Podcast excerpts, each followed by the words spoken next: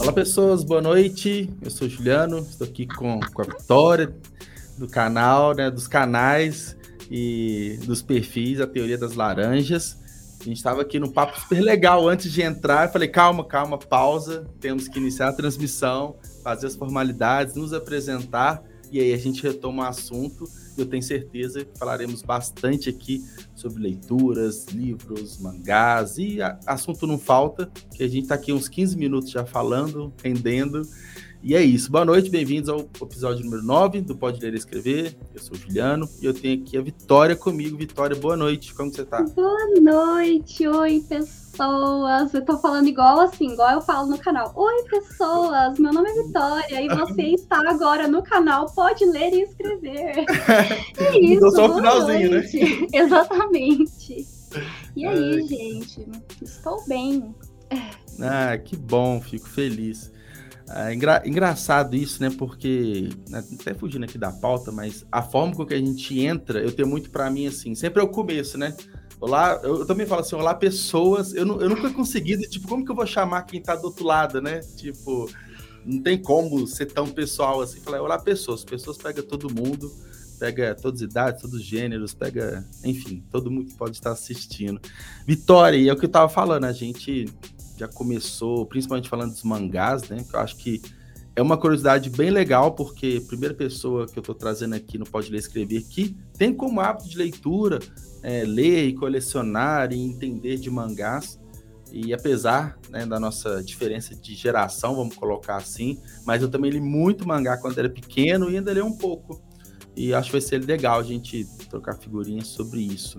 E aí, o primeiro ponto, que eu quero até antecipar um pouco, eu gosto de fazer sempre uma ordem cronológica, mas já antecipando, como que é seu ritmo hoje de leitura, né?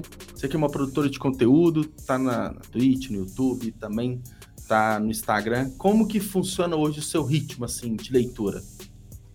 Então, é, eu até estava pensando sobre isso, né, hoje, porque nesse momento, agora, novembro, eu estou no limbo da ressaca literária. Não sei se você passa por isso. Passo, e é péssimo. Geralmente, assim, todos os leitores têm esse rolê, né? É, o rolê é que, tipo, mês passado eu organizei uma maratona literária de Halloween. É, e eu consegui ler muito, porque assim, maratonas elas servem exatamente para isso, né? Pra você conseguir Sim. aumentar aí o seu fluxo de Avançar, leituras. Né? E assim, gente, eu não sou uma máquina, eu juro. Só que eu consegui uhum. ler, tipo, entre 13 e 14 livros em outubro. E eu acho que, que isso é, é muita coisa. Ah, isso é... quem lê muito é por ano. Quem tem um ritmo constante é o que lê no ano, um livro por mês, né? Alguma assim. Exatamente. Assim. Então, assim, toda vez que eu, que eu fico muito empolgada com a coisa, porque assim, gente, uhum. quando eu tô empolgada, eu dou tudo de mim, né? E uhum. aí, geralmente, quando eu, eu me empolgo muito com alguma coisa, eu posso esperar um, uma baixa aí no futuro. E é o que tá uhum. acontecendo agora em novembro. É, a gente já tá aí no dia 25, eu tenho que lá, sei lá, cinco dias para o mês acabar, e eu só consegui ler quatro livros, entre tipo, dois livros e dois mangás. Só comparado Não. com o mês anterior, né? Com o mês anterior. E aí, tipo, é, eu, isso, essa reflexão, né, é, me fez pensar também é, sobre como as pessoas veem o criador de conteúdo, uhum. né? É, a gente é Legal. é tipo assim, os deuses da leitura, a gente é tipo uhum. umas máquinas mesmo de leitura, sabe? É, uhum. E eu acho que que assim, é preciso levar em conta, primeiramente, quem produz conteúdo, né? Que esse é o nosso trabalho, né? Tipo, eu tô levando isso cada vez mais a sério, já faz sete anos que eu, uhum. que eu produzo conteúdo para internet, então eu percebi que eu, se eu quisesse manter com isso, eu tinha que levar isso mais a sério. Então eu encaro isso como um trabalho. E muitas vezes, gente, a gente tem prazos para uhum. produzir os determinados conteúdos, é, ainda mais quando se tratam de parcerias, a gente recebe muita coisa, sabe? Sim. Então, e acontece às vezes da gente não dar conta, e eu acho que uhum. isso é super natural. É, diversos fatores influenciam assim nessa questão do meu ritmo de leitura uhum. e quem me dera de verdade ser uma máquina capaz de ler todos os livros que eu quero assim, uhum. assim do universo Mas voltando à pergunta, meu ritmo de leitura, como vocês podem ter visto, né, é, varia muito. E eu, o que eu percebi é que outubro foi o mês que eu mais li em todo ano. Uhum. E uma coisa que eu tenho percebido anualmente, geralmente em outubro, eu. É, outubro, para quem não conhece, gente, a gente comemora o mês do horror, né? É, a gente foca mais em leituras é, com essa temática de terror. Então, eu dou tudo de mim em outubro e geralmente eu passo o resto do ano até o próximo outubro tentando me uhum. recuperar. Então, geralmente o meu ritmo de leitura ele varia muito, mas eu tento ler um pouquinho todos os dias. Eu não encaro a leitura como hábito, eu acho que hábito uhum. é tipo uhum. escovar dente, é, é uma coisa que você faz no automático. Eu não consigo uhum. pensar a leitura como um hábito, mas eu tento ter isso todos os dias, pelo menos uma paginazinha. Tem gente que não uhum. gosta, né? Mas eu tento, é, porque faz bem para mim. Mas uhum. eu não, não sou nada extraordinária assim nessa questão, não. Eu, inclusive, esse uhum. mês eu tenho, tô, tô passando uhum. por maus bocados aqui, não conseguindo finalizar nada. E você se sente pressionada? Você, no começo você falou, né? Tem, tem as parcerias, então você recebe, às vezes tem que fazer uma resenha. Tem muito mal, além, né? Às vezes uma questão mais profissional, mas tem muito essa autocobrança do tipo, eu tenho que ler, tenho que ler, muito por conta de ser uma produtora de conteúdo, aí fica naquela. Igual eu assustei, assim, pô, leu 13 que você falou, 14 livros em outubro, é. né? E esse mês só quatro, né?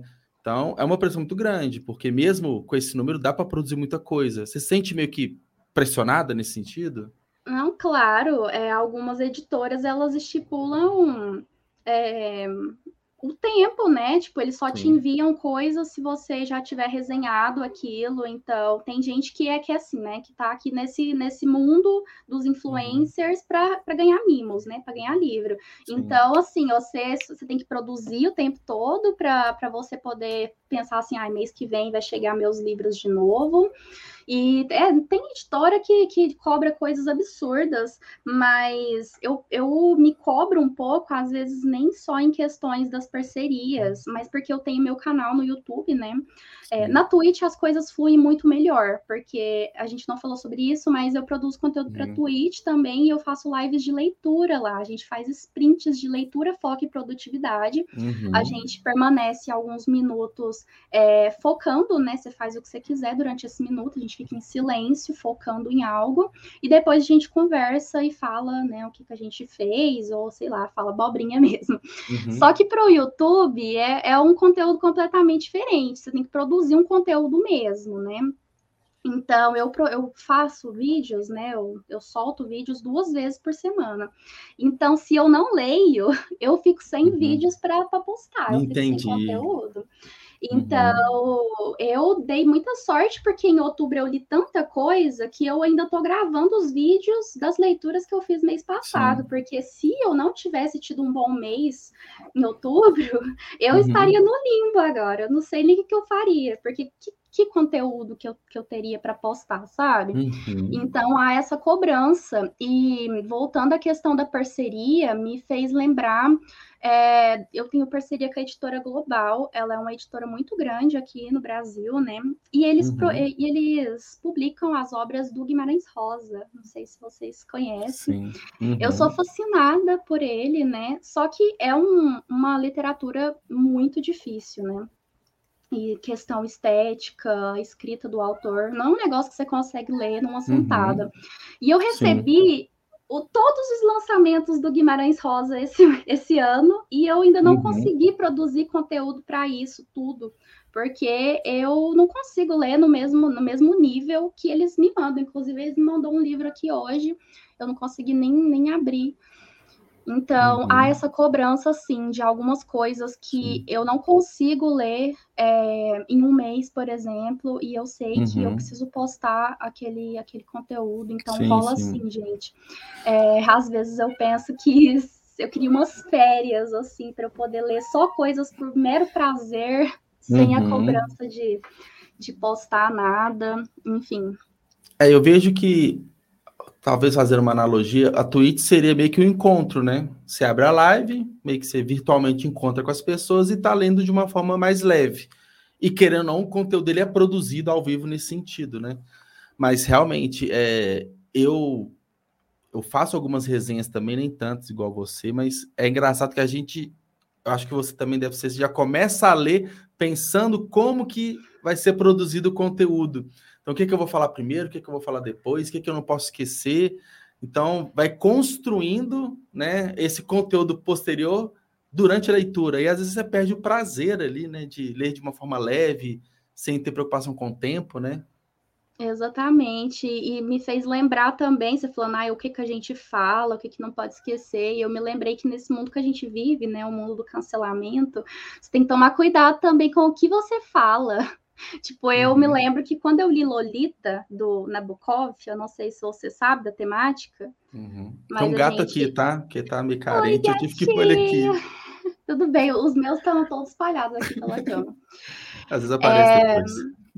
Mas Lolita trata de uma temática extremamente pesada, né? É uhum. É um cara que abusa de uma menina de 12 anos, e o livro é sobre isso, todo romantizado, Sim. assim, porque o personagem principal, o, o narrador, é, ele é o homem, né? Então ele fala que é o abusador, o narrador é, é, o abusador. É o uhum. abusador, então você não pode confiar nele. E eu me lembro que quando eu li esse livro, eu não consegui produzir conteúdo para a internet porque eu fiquei com medo de ser uhum. esculachada, porque assim, é o meu livro, um dos meus livros favoritos da vida, por uhum. mais que ele trate dessa temática. Então, como é que eu ia Sim. falar isso sem É bem causar? delicado, né? Uhum.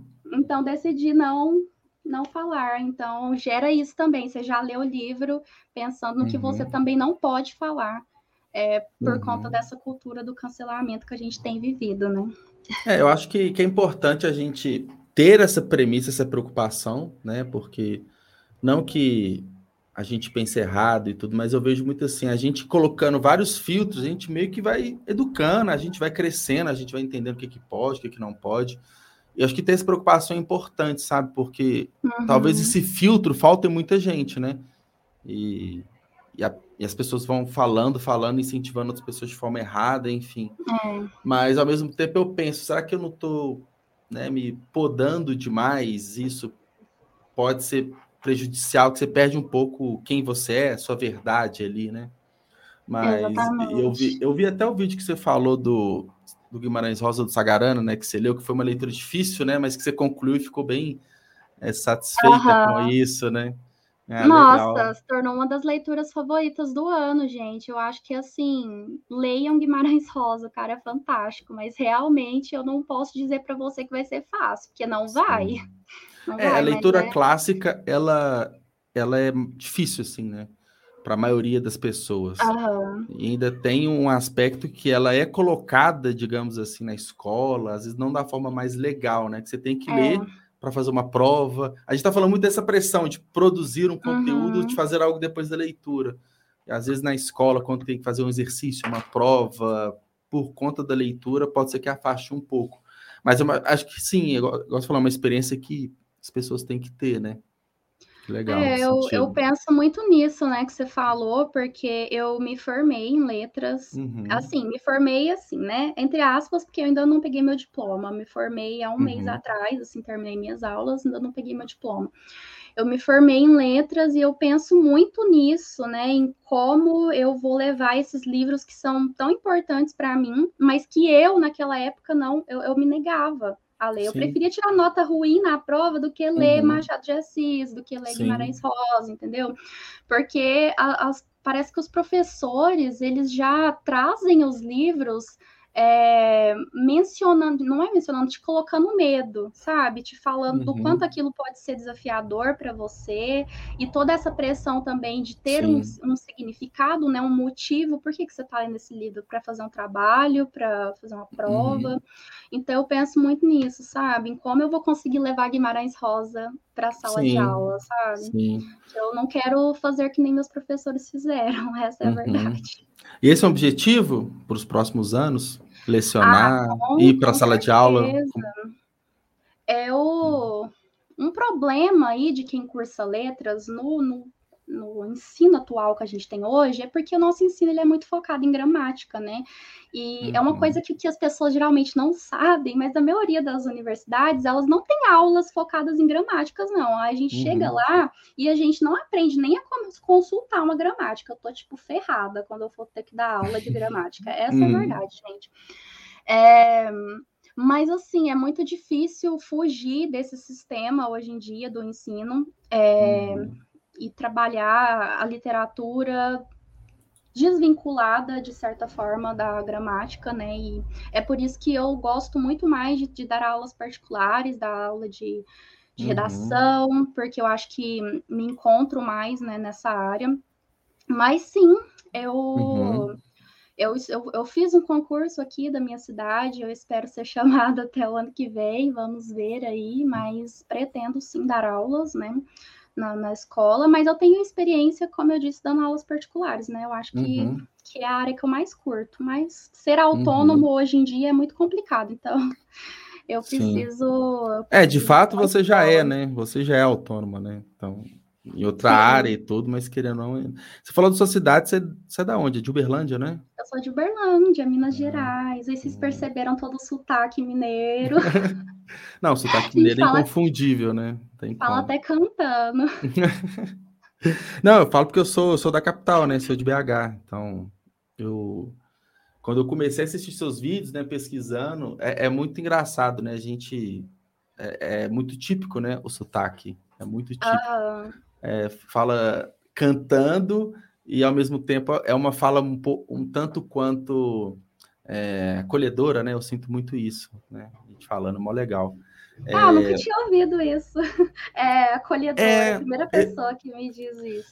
é, eu, da mesma forma que a gente fala que o carioca ele, ele é marrento na fala, sabe? Que tem muito. Isso, acho que o, que o mineiro fala devagar, né? Ele fala arrastado, eu falo, às vezes ele fala de uma forma cantada, então Meio gente que... é manso, gente. É, é... exato. Aí, aí, quem tá do outro lado se sente às vezes mais confortável, sente mais é, à vontade, né? Eu, eu sinto um pouco. É isso, engraçado né? se falar isso, porque, tipo assim, pelo menos uma vez por semana tem que ter alguém lá no, no YouTube comentando: Nossa, mas a sua uhum. voz é tão calma, me dá uma uhum. paz. Uhum. Eu ouvi isso várias vezes. Sim, sim. É, acaba que eu fico até imaginando no, nos sprints, né, no, numas lives que são momentos mais longos, assim, às vezes ser dessa forma pode ser até mais acolhedora, né? Porque às vezes quem fala muito acelerado, então aqueles vídeos cheios de cortes, assim, que uhum. falam um milhão de coisas em três minutos, assim, são uhum. estilos diferentes, né? Não tem certo nem errado, mas eu gosto, eu gosto. E a gente. E é um ponto também que eu acho que é, é interessante que a, a, fala, né, ela é livre, né? Então, você falou de gramática e tudo, a gente fala muito errado, né? Mas tá tudo bem, né? Na hora de traduzir Não, olha, o papel corrige. Aqui, eu, professora, vou te corrigir agora, Juliana. A gente não fala errado, a gente fala hum. com variações linguísticas diferentes não, da sim. padrão. Eu tô, te, eu tô brincando com você. Sim. Não, que eu gosto de falar assim, que a fala é livre, né? A gente vai errar, a gente não vai conjugar verbo, a gente vai diminuir as palavras, né? Mas eu, eu acho Ai, legal. Credo, acho... né? Se a gente falasse com norma padrão aqui. Nossa, não, ia dar preguiça, né? E a gente é. falando de vídeo, ia sair antes de aparecer os, a propaganda do YouTube, ia cortar antes. Pois é. é.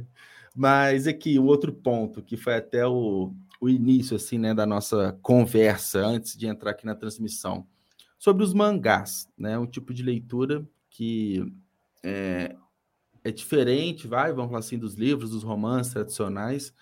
Como que é hoje assim para você, né, o, essa, essa divisão? O que, que você gosta mais, você gosta menos? Como que os mangás entraram na sua rotina?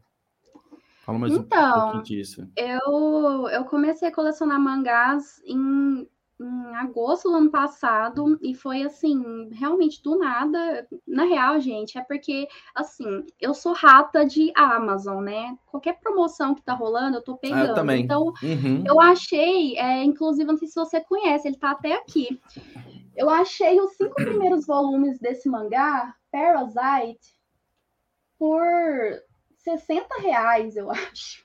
Aí eu falei, cara, hum. mas eu sei, é cinco títulos, é claro que eu vou comprar esse negócio. E eu Sim. comprei e eu comecei a, a ver, abrir a minha cabeça, né? Porque até uma uhum. coisa que a gente estava conversando é que eu achava que mangás, eles eram Gente, eu totalmente preconceituosa, tá bom? Se vocês tem hum. alguém aí da galera dos mangás, vocês me perdoem.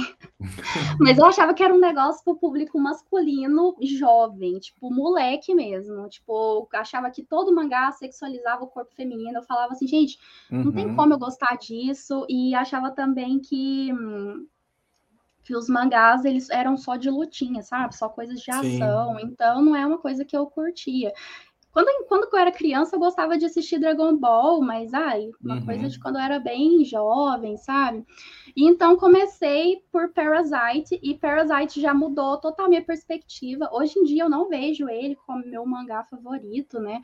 Mas, gente, o negócio é de ficção científica com ET, e eu falei, gente, existe isso no mundo dos uhum. mangás, não é, não é só luta, a gente tá falando de, de ETs, de coisas super é, reflexivas, porque traz uma, uma questão muito doida, né? Porque os ETs uhum. lá, os alienígenas, eles entram nos corpos das pessoas, só que a comida deles são outras pessoas, né? Eles comem carne humana, e aí gera aquela, aquela reflexão, né? Eles realmente estão fazendo errado em matar as pessoas para comer, já que a gente passou a nossa vida inteira matando os animais, né, para uhum. consumir a carne. Então ele gera diversas reflexões e foi aí que abriu a minha cabeça total, né? E outra coisa que a gente comentou é porque depois disso, gente, eu fiquei viciada em comprar mangás, porque para quem não uhum. conhece o mundo aí hoje de mangás, né, o mercado de mangás, é um negócio que sai mensalmente, um volume diferente, então você tem que estar tá investindo todos os meses naquilo. Então, quando eu vi, em um ano, eu, eu tinha, tipo assim, 150 títulos uhum. na minha estante. Foi um negócio surreal mesmo. Mas na real começou desse jeito, gente. E para você aí que está assistindo a gente, que você tem preconceito com mangás também, saiba que tem para todos os, os gêneros, é, para todos os gêneros, não, de todos os gêneros, uhum. é, para todas as idades, tem. Gente, é uma infinidade de coisas. Você começou por acaso, né? Foi por conta de uma promoção. Talvez se você não tivesse por visto, acaso. você não teria nem começado, né? Exatamente. Não, foi primeiro caso mesmo. Eu estava uhum. lá procurando uma promoção de livros e o negócio estava muito barato. Se não fosse isso, gente, eu estaria até agora sem, sem saber de, dessa infinidade que se abriu aí. Qual, qual outro, assim, que você. Assim, mangá é uma novela, né? Então, todo mês você tem que estar tá ali com um novo ah. fascículo, né? Eu acho que isso também que é legal, que isso dá uma viciada, ah, né? Eles fizeram comentário aqui, ó. Uhum. Esse ET que parasita o corpo humano me lembrou a hospedeira da Stephanie Meyer. Acho que você não leu. O que você leu, não foi, Vitória? Giovana, inclusive. Uhum. Beijos, mulher. Saudades de você. Deixa eu te dizer, eu tava assistindo a Hospedeira ontem, porque é um dos meus filmes favoritos. Assim, ele é bem sessão da tarde, bem uhum. bobinho, assim, apesar dele trazer umas reflexões, ele é um negócio, não é nada demais. Mas eu adoro, e, e sim, na verdade, eu nunca tinha feito essa reflexão, mas me lembra muito. A diferença é que em Hospedeira, é, os corpos humanos eles hospedam né, os aliens, né, as, as, as os extraterrestres, e a única, a única coisa corporal, física neles que muda é o olho, né? Eles ficam com uma íris, é uma íris? Eu não sei o que é íris, o que é. Enfim. A parte fica, branquinha. É, não. A parte colorida do olho fica branca, né? Fica ah, tá. brilhante. Tá. Uhum. Agora, aqui em Parasite, eles, eles parecem pessoas totalmente normais, né? Só que as partes do corpo deles, elas podem mudar. Então, nesse caso, nosso personagem principal, o, o parasita, ele enfia na mão dele. Então, hum, tem os dois olhos, né? Não... Então, ele consegue ter controle, esse parasita consegue ter controle da mão. Mas em outros, eles, quando eles conseguem é, chegar ao cérebro, Aí uhum. a cabeça toda deles consegue. Que loucura. Ai, o corpo deles muda em, em uhum. contraponto que, em, é, com a hospedeira, né? Em que eles não têm nada demais. É, a única coisa física que muda neles é, são os olhos. E aqui eles têm alguns poderes, assim, eles são muito fortes e tal. Uhum. Qual outro que você E Parasite são só cinco fascículos ou eles Não, não, são dez. Inclusive, eu não consegui completar minha coleção, tá faltando o volume nove, porque ele tá esgotadíssimo. Então eu hum. tive que, que ler online, sabe? Porque tá ah, tá. faltando. Tá. É, mas um que eu indico, eu vou indicar um aqui que eu gosto muito, gente. Deixa eu pegar. É tipo assim, né? Por trás das cenas, uhum. o que acontece quando você está ao vivo, calmem. Tem um aqui, gente, que ele é maravilhoso. Eu indico ele em absolutamente todos os vídeos em que eu falo sobre mangás. Peraí. É o Erased. Uhum. O autor é o Kei Sambi. Ele é fechado em oito volumes. E ele está disponível e ele é bem baratinho, assim, você consegue uhum. achar por uns 15 reais cada volume. E, gente, eu encantei por Erased, porque, assim, ele é completamente diferente de Parasite, só que ele também não é um mangá de ação, que é uma coisa que eu tava fugindo, principalmente no uhum. início, né, quando eu tava começando a colecionar.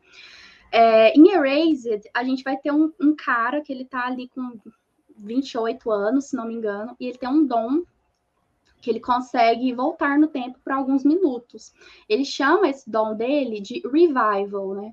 Uhum. E depois de um evento muito específico ali que vai acontecer, que eu nunca conto porque eu acho que é um baita spoiler, um mega spoiler. Uhum. ele consegue retornar 18 anos no tempo, né?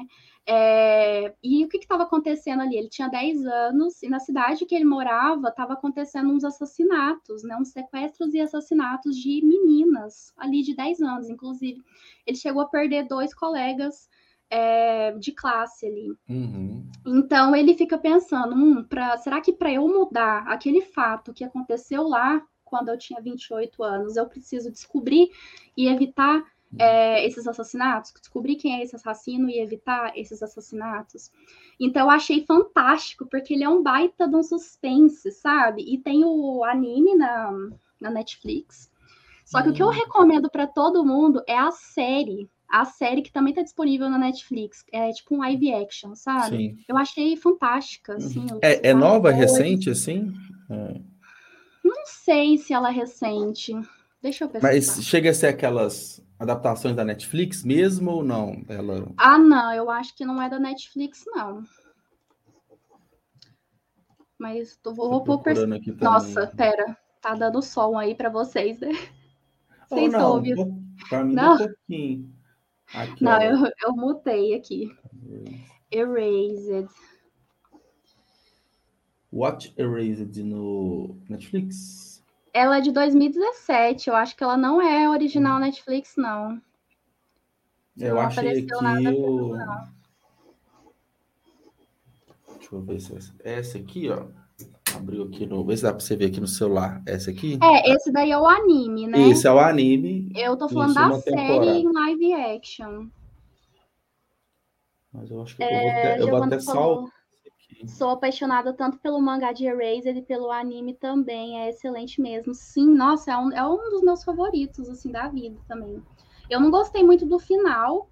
Eu, eu ainda não uhum. sei muito bem o que eu achei do final. Eu não sei explicar, mas eu gostei muito, assim.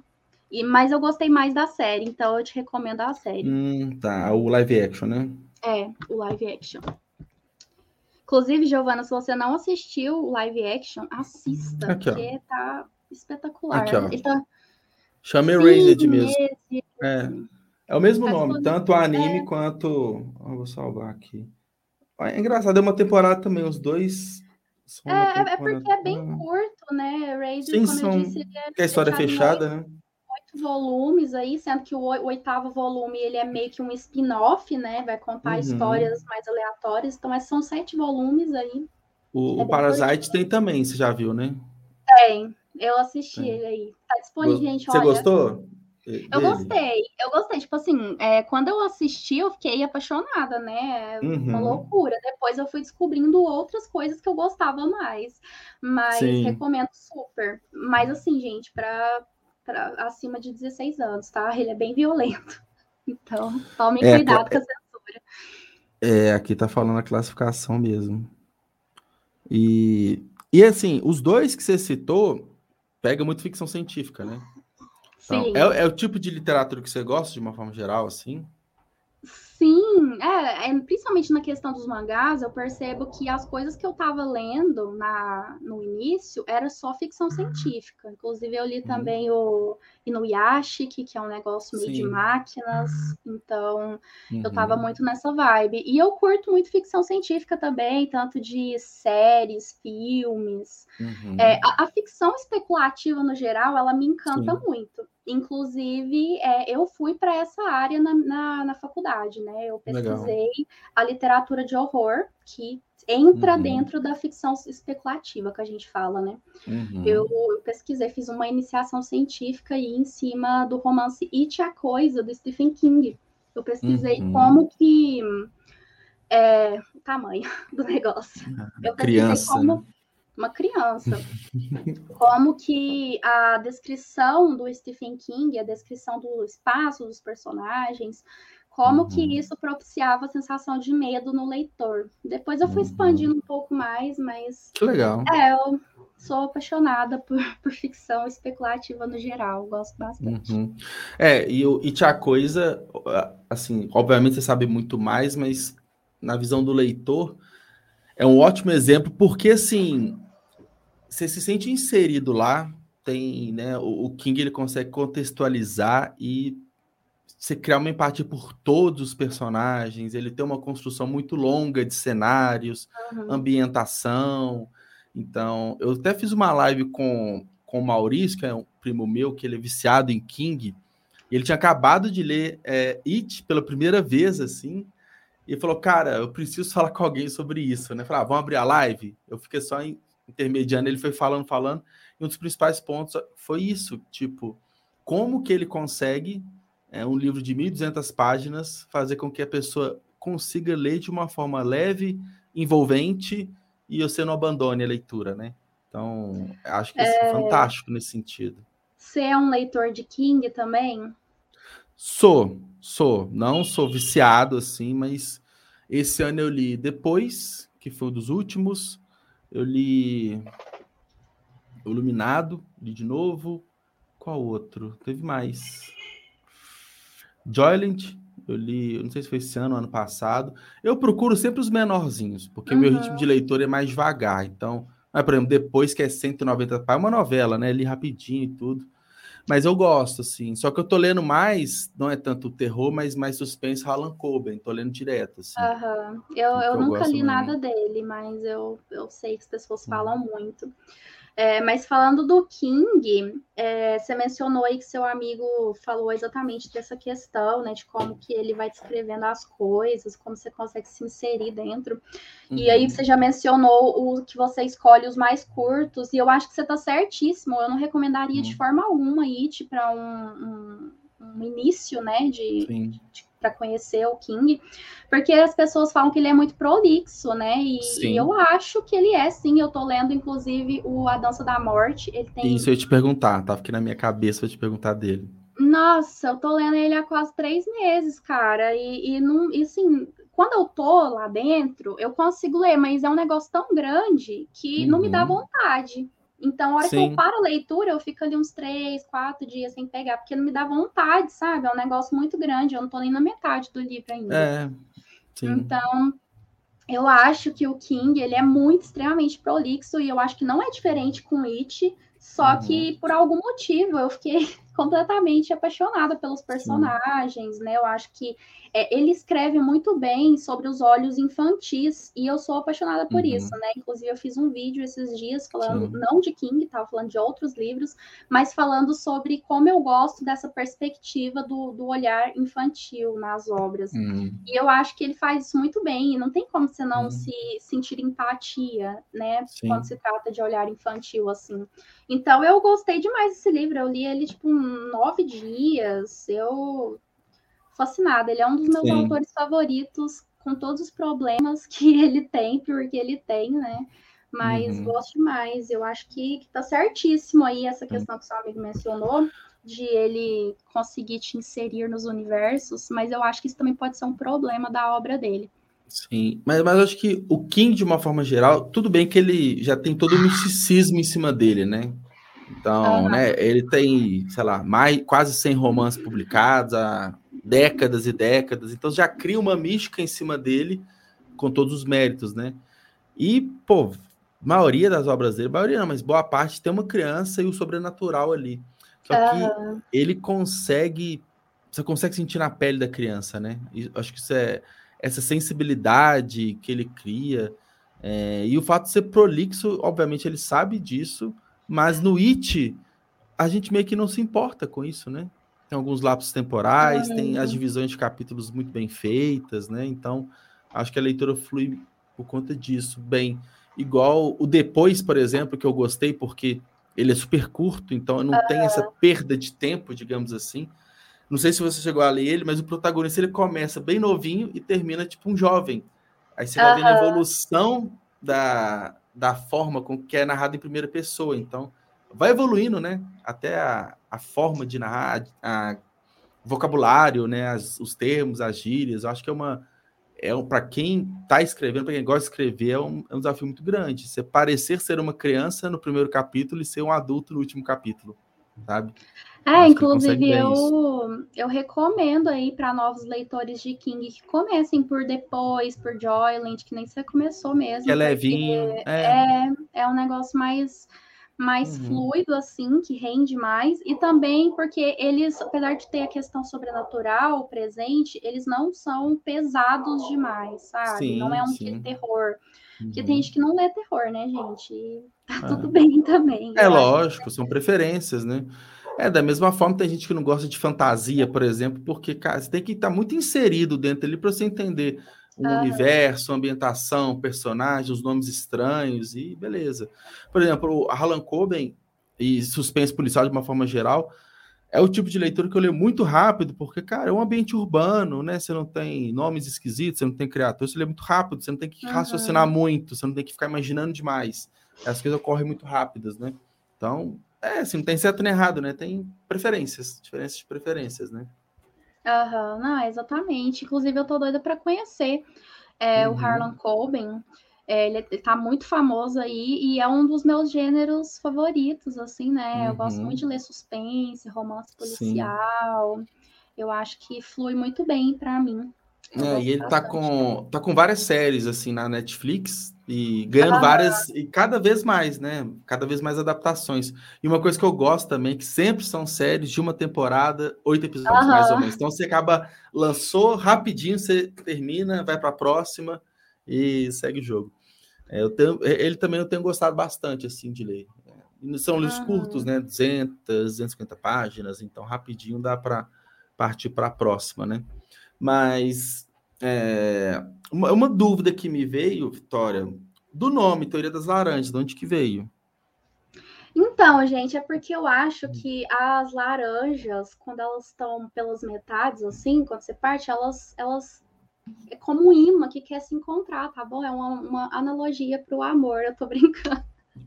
Gente, eu tô tentando, eu fiquei o dia inteiro pensando, nossa, eu quero uma história legal, quero inventar uma baita de uma história sobre o porquê da teoria das laranjas. Não tem, há, há sete anos, quando eu comecei o meu canal, né, eu precisava de um nome, porque eu comecei, uhum. eu, eu não me lembro muito bem se eu comecei no Instagram ou se foi no blog, mas eu precisava de um nome. Aí eu tinha acabado de assistir A Teoria de Tudo, do Stephen Hawking. A, Sei. A Você falou filme, adaptação ou livro? Sim, a adaptação. Ah, sim. Que é, é ótimo. Eu tinha acabado de assistir. E aí eu tava na casa dos meus amigos, a gente tava lá bebendo uma e bebendo uma assim, gente. Na época eu era de menor, né? Então esquece isso, gente. Esquece. Não falei corta Mas, da live. Corta depois. Corta, corta, me cancela. A gente tava lá e eu falei para eles, gente, eu preciso de um nome pro meu projeto. Eu tava super empolgada com isso, né? Eu tava vendo cada vez mais as pessoas crescerem, é, pessoas que falavam sobre livros crescerem né, na, nas mídias digitais, e eu tava louca para participar disso também. E é uma venda que eu não tava nem na faculdade ainda, tava na escola, gente, ensino médio. E aí eu tava conversando com eles e falei, gente, eu quero alguma coisa sobre a teoria, a teoria, tipo a teoria de tudo, sabe? Só que eu tava com uma laranja na cabeça também, e eu não sei nem por que que laranja nem é uma fruta assim que eu sou fascinada, não tem nada. E eu falei, teoria das laranjas. A Teoria das Laranjas. Aí eles falaram, Vitória, esse é o pior nome do mundo. Você não, nunca, ninguém vai gostar desse nome. E hoje eu falo, olha, chupem, porque eu sou a uhum. única Teoria das Laranjas na internet, tá bom? Se você pesquisar a Teoria das Laranjas, só vai ter eu. Só eu. Então, então, no fundo, não existe uma teoria das laranjas. Não, não existe. Ou você ainda está desenvolvendo a teoria das laranjas. Não, então, eu, eu pretendo construir uma história em cima disso para na próxima live que eu aparecer em algum lugar eu ter uma história plausível, não uma história legal que as pessoas falem, ah, nossa, que legal. Porque eu não tenho, gente, me desculpem. Não, mas aí você pode pensar o seguinte, que é a teoria das laranjas fica no imaginário de cada um. Cada um Exatamente. pode interpretar e ter a sua própria teoria das laranjas. É, a próxima vez que me perguntarem isso, eu vou falar assim: o que você é. acha? É, você devolve. Você devolve para a pessoa O que pergunta. você acha que é a teoria das laranjas? Mas é um, é eu acho que é, é, é um nome assim. Ele, ele é fácil assim de falar. Tipo, ele é sonoro, assim, ele é.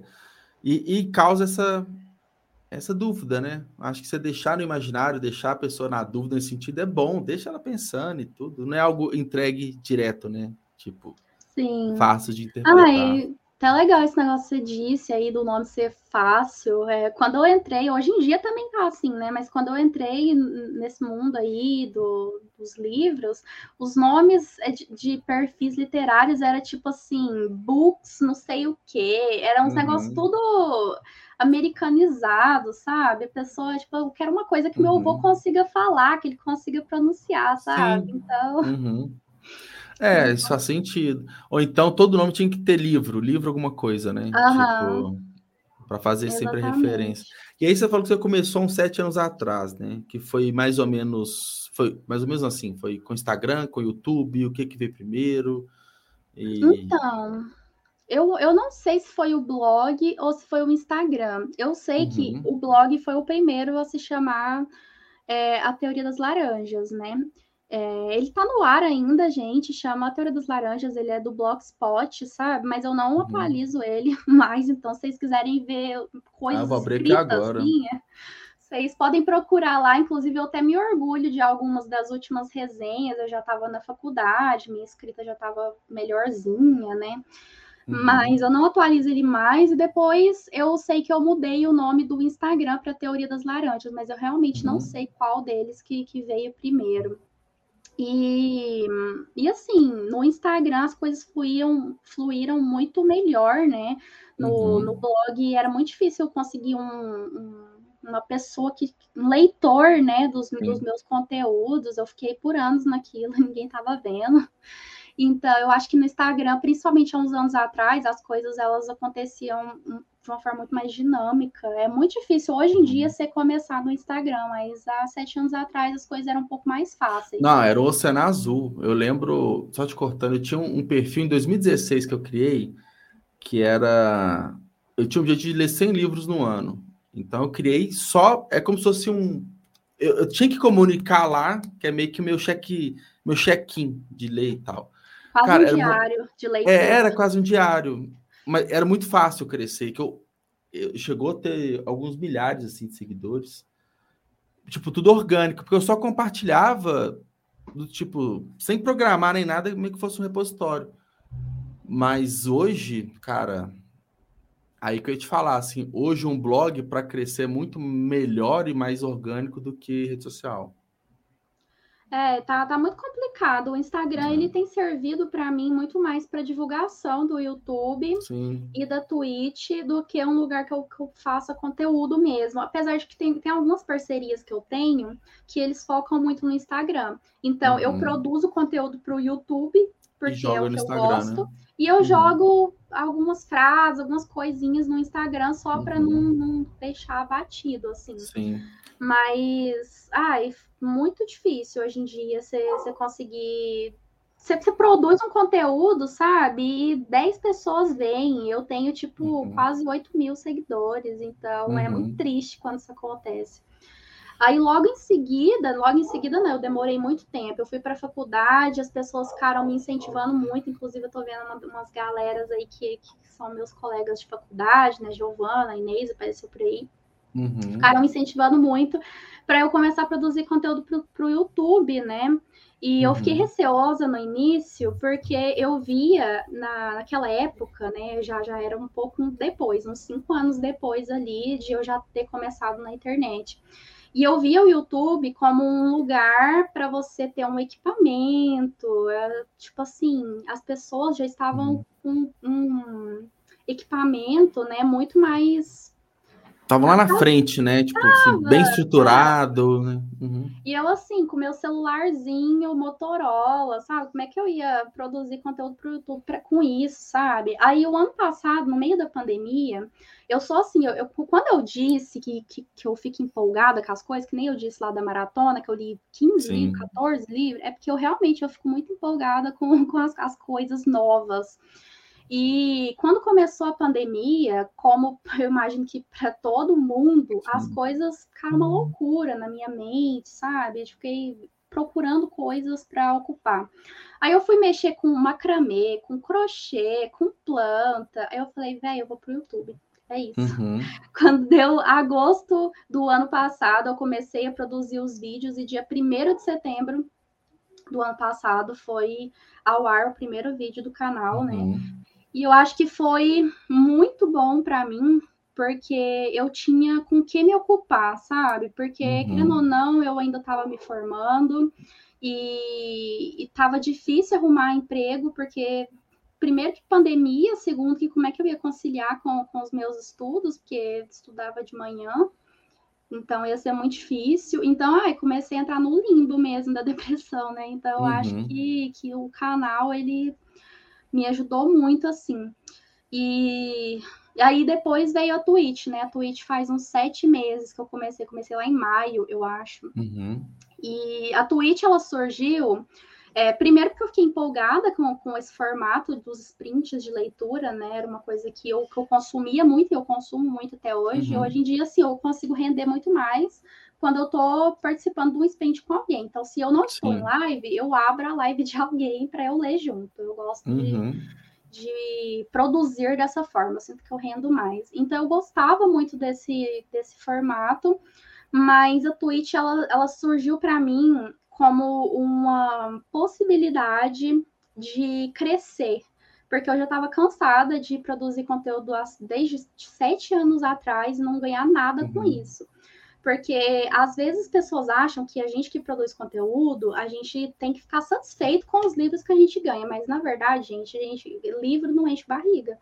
Uhum. Então, eu queria monetizar o meu canal e o YouTube ele tem uma série de critérios que você deve saber disso uhum. para você conseguir monetizar. E mesmo com um ano de canal, eu ainda não consegui monetizar o meu. E uhum. a Twitch, ela, ela foi uma possibilidade é, de eu monetizar de uma forma mais rápida. Inclusive, eu, eu, eu semana passada eu estava falando para Deus e o mundo, todo mundo chegava para mim na minha live nova, eu falava assim: olha, eu acabei de receber meu primeiro pagamento da Twitch, Sim. tá bom? Eu fiquei muito uhum. feliz que em sete meses eu consegui meu primeiro pagamento, sabe? E pode uhum. ser uma bobagem, você pensar, ai, 100 dólares, o que, que é isso? Mas para mim foi a primeira vez que, que eu recebi pelo. É o reconhecimento pelo trabalho, é, né?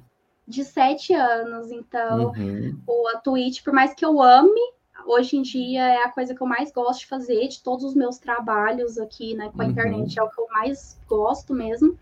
É, mas eu, eu foi como um reconhecimento, sabe? Então eu comecei por causa disso. Que eu falei, gente, uhum. olha, se em um mês eu não conseguir monetizar a Twitch, eu vou desistir porque uhum. não dá uhum. mais, é muito trabalho, é muito tempo que você está colocando, Sim. investindo, para você não ter nada em troca. Uhum. Então... É, é, realmente é meio frustrante, né? Tipo, a gente coloca todo o esforço, né? E a gente quer, de certa forma, que algum disso se transforma, que ele pode se transformar como uma atividade principal, que isso dê uma grana, de fato, né? Não é porque está recebendo um livro que é um favor, não, a editora ou a empresa que seja, ela ganha muito em cima né, disso também. Então, é um grande desafio. Muita gente desiste por não saber como transformar esse esforço em grana. No fundo, tem que ter grana, tem que ter dinheiro entrando. É relação comercial, muitas das vezes, né? YouTube, ele, ele é complicado, né? Tem que ter mil inscritos, quatro mil horas, é, vários critérios que quem está começando tem que ralar bastante para conseguir. E, e, eu vejo a Twitch, eu vou ser bem sincero, assim, eu uso muito pouco a Twitch. Eu, eu ainda estou no YouTube, sabe? Eu não, não migrei para a Twitch de fato. Mas ela tá crescendo bastante, que antes era só game, tipo assim, só uhum. streamer de games e tal, tá expandindo por outros mundos. E aí, talvez o que você chegou, digamos, atrasada no YouTube, você está sendo uma das pioneiras na Twitch, no ramo da literatura. E é. é. isso, aí tentando. Tentei aqui, pô, o blog não foi tão legal. O Instagram, pô, tá, tá em baixa. E vai indo até onde dá certo, né? Acho que aí tentando mesmo, sabe? Não desistindo, Sim. porque tem pessoas que acompanham, tem pessoas que gostam. E acho que, que é isso, é esse caminho, né? A gente pode. A gente, a gente acaba que se frustra, mas encontrando, tipo assim, pô, você encontrou a Twitch, tem certeza, você vai investir cada vez mais para né, o primeiro pagamento, o segundo ser maior, depois o terceiro, tal, vai e vai crescendo. Exatamente. E aí, qual que é o seu ritmo hoje de produção, assim? Por exemplo, as lives na Twitch, eu sei que rola direto, mas é uhum. tem tipo datas certas. Como que é isso? Como que, que funciona a rotina, assim, o dia a dia? Então, geralmente, desde o início, na primeira semana que eu comecei a fazer lives, eu fiz todos os uhum. dias, porque eu queria logo a afiliação, né? Queria que eles já checassem lá e, me, e começasse a monetizar meu canal. Então, eu fiz todos uhum. os dias. Depois disso, eu comecei fazendo segunda, quarta e sexta. Às vezes rolava domingo, às vezes sábado. E tá, tá assim até essa semana. A, a, partir da semana que vem, eu decidi mudar as coisas um pouco, decidi colocar de segunda a quinta porque, é, assim, a Twitch, gente, ela.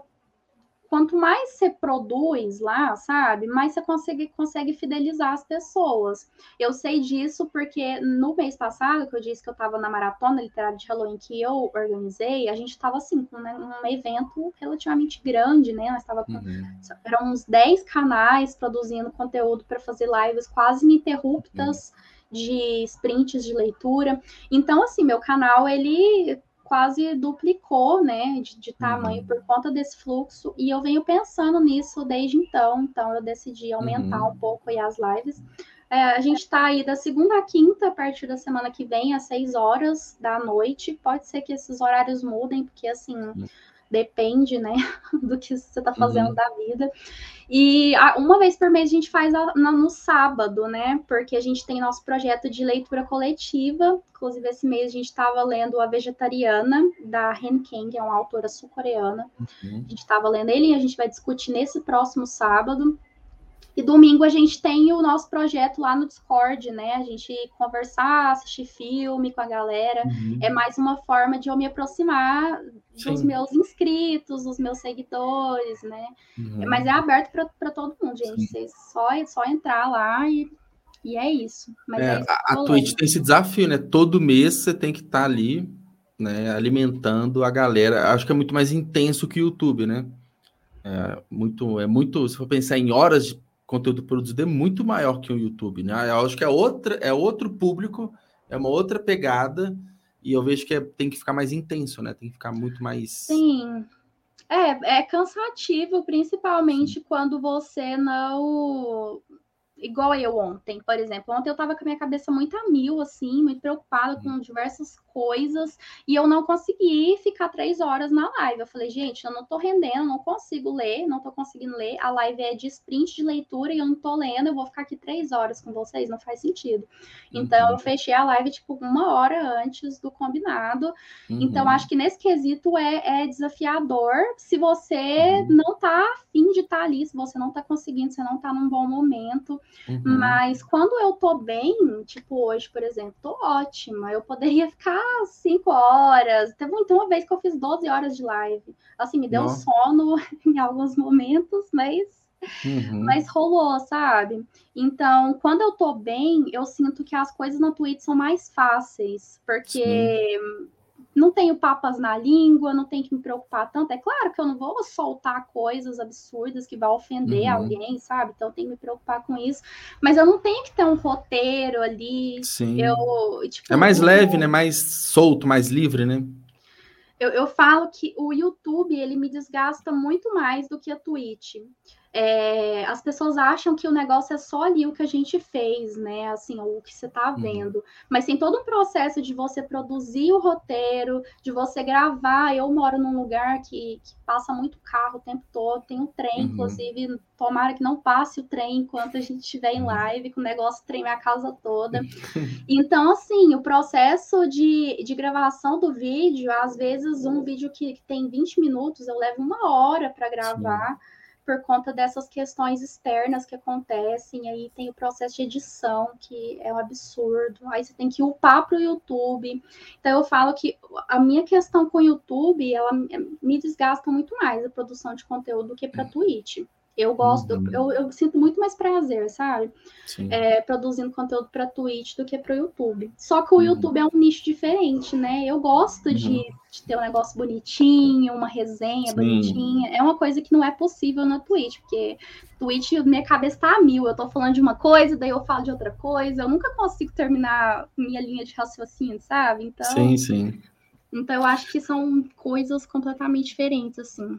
É, são bem diferentes. O, mas eu acho que o, o que eu acho interessante na Twitch, né, que as pessoas seguem mais as pessoas do que o conteúdo em si. Então, quem te acompanha, acompanha a Vitória porque tem uma certa empatia por você, porque gosta do seu jeito, de uma forma geral, dependente do que você fale. Por isso que fica horas ali. Eu vejo muitos streamers, as pessoas gostam da pessoa, às vezes nem sabe muito bem o que, que ela está streamando ali. Mas o YouTube, às vezes, é muito o conteúdo. Eu quero saber a resenha de tal livro, eu quero aprender sobre tal assunto. Aí você pesquisa 10 pessoas, estão falando daquele assunto. Então, talvez o YouTube seja algo mais técnico, entre aspas, né? Uhum. E, e, a Twitch mais solta. É uma, é um, você tá junto ali, igual eu falei no começo, é meio que um encontro com pessoas. Que aí você fala, uhum. não tem que preocupar com editar, de cortar uma frase, cortar outra. Pô, eu, eu tossi, eu vou tirar a tosse do vídeo editado, mas na live, foda-se, tá rolando, é isso mesmo. Uhum. Então. Ah, eu acho que me aproxima muito mais das pessoas estar na Twitch, sabe? Eu, eu, gosto muito disso. Tava sentindo falta também. Ah, no, no jeito que a gente tá vivendo, é, eu tava precisando também do, do contato com humanos, entendeu? Então, é, e, e, olha, até jogando aberto assim, um dos motivos que eu creio pode ler escrever, porque é, com pandemia a gente perde esse a, a, oportunidade de conhecer novas pessoas, novos negócios, novos conteúdos, de uma forma geral, porque você não está na rua. Né? Eu ah. trabalhava em escritório, você não tem um escritório. Né? Eu imagino que você não tem sala de, não tinha sala de aula mais. Então, pelo, assim, a, as lives, né, a Twitch, eu acho que minimiza um pouco esse prejuízo de não ter pessoas perto, né? Claro que o presencial é diferente, mas é, uhum. é, acho que trouxe um pouco isso, né? A gente ficou mais online até para suprir essa falta, né? Essa carência de pessoas, assim, de uma forma uhum. geral. Não, concordo legal. totalmente. É. Para mim foi uma terapia mesmo. Sim. É bom, é bom. E eu queria voltar num outro num ponto que você falou muito da literatura de horror, né? É, como que é para você hoje, assim, quais referências você tem na literatura de horror, de uma forma geral? E, que, quando fala o horror, né? É, qual a diferença de um terror ou do suspense? Né? O que que caracteriza e exemplos de obras assim? Aham. Então, como referência, eu eu já li, eu lia muito o Edgar Allan Poe, inclusive tô aqui com os livros, uhum. né? Que vocês, seus safados, vocês estão derrubando as minhas coisas, são os meus bichinhos. Nossa, você está falando comigo. Faltou explicar que tinha um, tem um gato ali do lado. Tem um, tem um gato, dois cachorros aqui no quarto comigo. Mas assim, eu lia muito Edgar Allan Poe. Eu não conheço uhum. vastamente a obra dele, porque Sim. não li tudo, mas comecei com Edgar Allan Poe. Eu acho que ele é uma das maiores referências que a gente tem hoje da literatura de horror uhum. clássica, né? Junto ali com Bram Stoker, do, do, com o Drácula, né? E Sim. a Mary Shelley com Frankenstein, que também pega uma, uma coisa ali da ficção científica, mas eu considero uhum. como literatura de horror. É, e aí eu comecei a consumir enlouquecidamente o terror com o, o, Stephen King mesmo, né? Não uhum. pelo It, eu comecei por outras coisas. Eu li A Casa Negra dele, eu li uhum. Joyland antes de ler o It mesmo. E aí, como eu estava pesquisando, né, eu decidi é, pesquisar ele dentro da faculdade, eu é, entrei em contato com muitos textos teóricos. Uhum. É, e o próprio Stephen King ele tem um livro de, não ficção que se chama a Dança Macabra, se não me engano, uhum. ele é de 1981, ele é um livro fantástico, onde ele vai falar, vai fazer um aparato mesmo é, da literatura de horror desde a década de 50 ali, que se legal. não me engano. Então ele vai falar sobre as referências dele, sabe? E aí, uhum. com isso, eu comecei a ir atrás das referências dele, porque eu, gente, eu sou alucinada por esse autor, sabe? Então eu me esbarrei no Richard Madison, e o único que eu li dele foi o Eu Sou a ah, Lenda. sim. E eu acho massa demais, apesar de que ele tem um livro que eu esqueci o nome agora, alguma coisa com colina, não acho que não é colina, Casa Assombrada, alguma coisa desse tipo, uhum. eu não uhum. sei o nome agora, mas que muitas pessoas dizem que foi o que inspirou o, o Iluminado, né, do Stephen uhum. King com o hotel lá, porque querendo ou não, é, o Iluminado é uma, uma história sobre casas mal assombradas, é um hotel Sim. assombrado, uhum. né? Então, aí eu fui atrás dessa referência, eu gostei muito, e eu sou a lenda, se você nunca assistiu o filme, apesar de que é bem diferente do livro, mas eu acho que lá... Não, é bem diferente, doido. bem diferente. Eu tenho esse livro, eu achei lindo também, por sinal. Né? É, a gente tem uma história aqui meio que de vampiro, né? E eu uhum. achei massa demais, porque o Richard Madison em Eu Sou a Lenda, ele revolucionou a ideia de que a gente tinha dos vampiros, né? Enquanto é, as, as, pessoas ali relativamente perfeitas, né? São seres uhum. humanos, mas que, que, que têm as suas limitações, né? No caso, em Eu Sou a Lenda aqui, eles matam as pessoas, né? Acho que eles, eles tomam, uhum. bebem o sangue ou eles comem as pessoas, algo assim. Não me lembro agora. Não, le eu não lembro. Eu, eu, engraçado que eu assisti o filme várias vezes depois, é mistura. Eu acho uhum. foda, porque é uma. Não é uma adaptação, fi, não é tão fiel, é, tem poucos elementos ali do. Tanto é que quem lê o filme, ou quem lê o livro e depois lê o filme e vice-versa, assusta, acho que são histórias diferentes. É, geralmente quem assiste o filme tende a não gostar do livro. Sim. Porque o livro, para mim, o terror principal dele é um terror psicológico, né? Da, daquela sensação de você estar tá sozinho no mundo e, uhum. e, aquela opressão que você sente mesmo, porque ele acha que ele é o último humano na face da Terra, né? O personagem uhum. principal aqui. É, agora, no livro, o terror, eu sinto pelo menos o terror que uhum. é, é, o susto, né? Que você sente das criaturas, em algumas partes que elas aparecem, é um, é, é um negócio mais por isso gráfico. Que o, o filme, eu só lendo, eu acho ele muito bom. E, uhum. e como ele não é tentar ser uma cópia do livro, acho que por isso que dá essa sensação, uhum. né? Ah, eu, eu gosto muito de, de ver esse contraponto. Acho que, que foi uma boa adaptação. Eu acho uhum. que talvez se eles adaptassem perfeitamente, que nem o livro propôs, talvez Sim. não agradassem as pessoas. É, a gente ia sentir que... falta de uma parte, sentir falta de outra, uhum. que sempre rola. É assim, é, deu uma. Foi uma boa referência, né? Uma, eu acho que é bom analisar enquanto coisas diferentes mesmo, né? Sim, e é, são sim. mídias diferentes, mas recomendo sim. aí, ele é uma das minhas referências, né? E aí, gente, é, eu procurava uma coisa que me provocasse medo, porque todos esses, apesar de It ter, ter uma proposta dele, né? O vilão da história, ele tem o poder de se metamorfosear no seu maior medo. Apesar disso, eu não conseguia sentir medo lendo esse livro. E eu fui pesquisando até me esbarrar no Exorcista. Eu acho que ele é o maior clássico aí do terror. Uhum. Inclusive, agora eu quero ler tudo desse cara, porque uhum. é o William Peter Blatty, eu acho que é assim que se pronuncia o nome dele. É, vocês já devem ter ouvido falar da adaptação aí, é um negócio é estrondoso, né? Porque uhum. é, junto com outro livro que eu vou mencionar aqui, eles revolucionaram toda a, o consumo de histórias de terror do mundo. Isso tudo que eu estou mencionando, gente, veio antes de Stephen King. Stephen King bebeu da fonte desses caras, sabe? E a gente começou a consumir mais terror do jeito que a gente consome hoje, tipo a Invocação do Mal, essas uhum. coisas que a gente consome de terror hoje em dia só foi possível com O Exorcista e com outro que eu quero mencionar, que é o Bebê de Rosemary. Uhum. E em Um Exorcista, eu, eu confesso que eu, eu, fiquei meio psicótica, porque apesar de no filme as coisas serem mais gráficas e a questão toda ser em volta do demônio, né? A menina uhum. que tá possuída pelo demônio.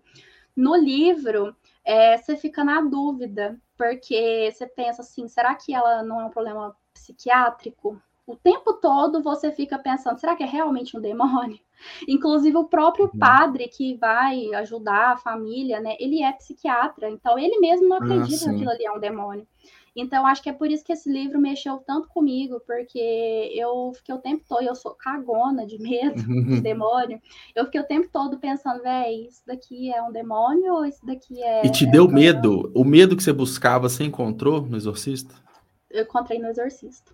Eu acho que pode ser a dica para você que está querendo sentir medo e não sabe aonde tirar. Uhum. Eu, pessoalmente, senti um pouco de medo. É, uma das frustrações que eu tive, entre aspas, lendo Stephen King, foi não conseguir sentir medo. Porque o primeiro que eu li, que eu li duas vezes, foi Joyland, tipo assim, um tempo atrás. Achei sei lá, eu falei, eu vou, eu vou ler de novo, tipo, ano passado, para saber se foi o momento, se foi a fase, mas eu falei, não, realmente era isso super levinho, achei super leve, sabe? É uma, é uma historinha de sessão da tarde, sabe? Então, eu falei assim, ah, aí eu li outra, não deu esse medo. Aí eu comecei a me questionar, será que eu não consigo, né, sentir o medo lendo algo? Porque filme, série, eu sou cagão também. Uhum. Eu não consigo. Mas de, repente é isso, né? Por exemplo, eu não li Exorcista, né? O Bebê de Rosemary também não. Assisti, mas não vi. Então, acho que é uma boa aposta. Acho que eu vou tentar. É, eu, eu, eu falo que é uma, uma coisa do leitor de horror mesmo, né? É muito difícil você conseguir sentir medo lendo. Inclusive, eu recomendo aí, eu acho que ele está disponível no Kindle Unlimited, gente. É um livro é, nacional, então só pesquisem, ou só comprem, Sim. ou assinem o Kindle Unlimited, porque é muito feio piratear, no geral, mas piratear Concordo. autores nacionais é um horror. É Chama é sacanagem, Nova... né? Sacanagem. Chama Nova Jaguaruara é um, um, livro com essa vibe meio casas assombradas também. Tem, e tem. esse tem no Limited, sim. Tem. tem. Esse daí eu falo para vocês que ele também me deu um cagaço, assim. O negócio é bem esquisito. Ele é bem Mauro. curtinho. Eu sempre recomendo ele para as pessoas porque para que essas pessoas que estão procurando sentir medo, uhum. mas eu confesso que eu sou assim, eu, eu qualquer coisa, suspense, velho, filme de de romance policial eu tô me cagando de medo, mas quando se trata de literatura, Sim. eu tenho dificuldade. Então, uhum. pouquíssimos. É o Exorcista, esse Nova Jaguaruara. Em alguns momentos de O Iluminado, eu senti um pouquinho, assim, uhum, principalmente uhum. na parte lá da banheira, lá, não sei se você lembra, vai uhum. lembrar. Na parte lá dos arbustos também. Mas sabe que eu acho que Iluminado também, o, o King, ele vai tão devagar que você vai se preparando para algo, sabe? Aí a hora então... que acontece, você já. Era é, isso. É, aí de repente você não tem aquele punch, né? O susto de algo assim. Mas eu... interessante, interessante. Esse novo Jaguar... Jara... Nossa, calma, embolei. Jaguaruara. Jaguaruara, tá aqui, eu tô, tô colando aqui. Esse também te deu medinho. Uhum. Eu, salvei, eu baixei ele aqui. Quando era mais nova, o primeiro livro do King que eu li foi A Casa Negra. Inclusive, ele é a continuação de O Catalismo Maldito. Eu não sabia disso na época, né? uhum. né? Então, entendi bolhufas do livro. mas eu não sei se era porque eu era muito nova, eu deveria estar ali com uns 15 anos, mas tem uma cena ali no livro que acontece com um cara que ele é cego. E é ele que tá narrando a história pra gente. E ele tá num momento de super tensão. E ele não sabe que tem alguém ali com ele que está tentando ah, fazer mal para ele. E eu me lembro que eu, que eu fiquei com muito medo disso. Me deu uma tensão, uma sensação assim, ó, meu coração ficou disparado. Eu acho que é uhum. porque o meu terror, ele é realmente isso de, de não ver. É, de você ficar naquele suspense mesmo, uhum. porque eu me lembro vividamente dessa cena, assim, ele estava na casa dele, ele morava sozinho, e era cego. E entrou, o, o, vilão da história entra ali na casa e ele não sabe disso. E aí a gente, uhum. só a gente sabe. Então eu, eu fiquei bem intensa. Já o bebê de Rosemary, eu te falo que ele não é, não, não é terror, não. Eu só ia uhum. citar ele porque ele também foi muito importante né, para a construção da, da literatura de horror. Inclusive, uhum. eu fiz um vídeo esculachando esse livro porque eu achei que ele envelheceu mal. É, tem muitas cenas vívidas de violência contra a mulher, principalmente na questão da maternidade, né? Uhum. É um livro que se passa ali na década de 70, 60, final da década de 60. Então, é um livro muito doído. Então, se você Sim. saiba dos gatilhos, tem muitos gatilhos, é, mas o cara assim, foi é, muito é importante. O retrato, é o retrato da época, né? Infelizmente, o retrato da época, né? Hum, mas é um livro muito importante. Agora, você Sim. tinha perguntado a questão das diferenças do, do terror, né? E uhum. pesquisando, né, eu fui me esbarrar em, é, tem traduções diferentes, eu vou falar da minha tradução, que uhum. a gente tem o terror, é, o, a gente tem o horror, o terror e a repulsa. Para mim, o horror, para mim não. tá escrito, Sim. alguém fez isso é, teóricos dizem que o horror ele é aquilo da essência, é a essência mais pura de, de provocar medo. É, você não precisa de seres sobrenaturais, você não precisa de aparições grotescas, é a sensação. É tipo eu com, uhum. com esse com o cara cego que não sabe que, que pode ser que ele seja morto a qualquer momento é essa sensação de algo que não pode ser explicado pela mente humana. Inclusive, eu acho que o precursor desse movimento do horror, é, da forma do horror, é o Lovecraft. Sim. Eu não sei se você já leu ele, mas ele tem um Sim, conto que chama a, a Cor que Caiu do Céu, que você fica o uhum. conto inteiro sentindo medo de uma cor, que você nem sabe qual cor é.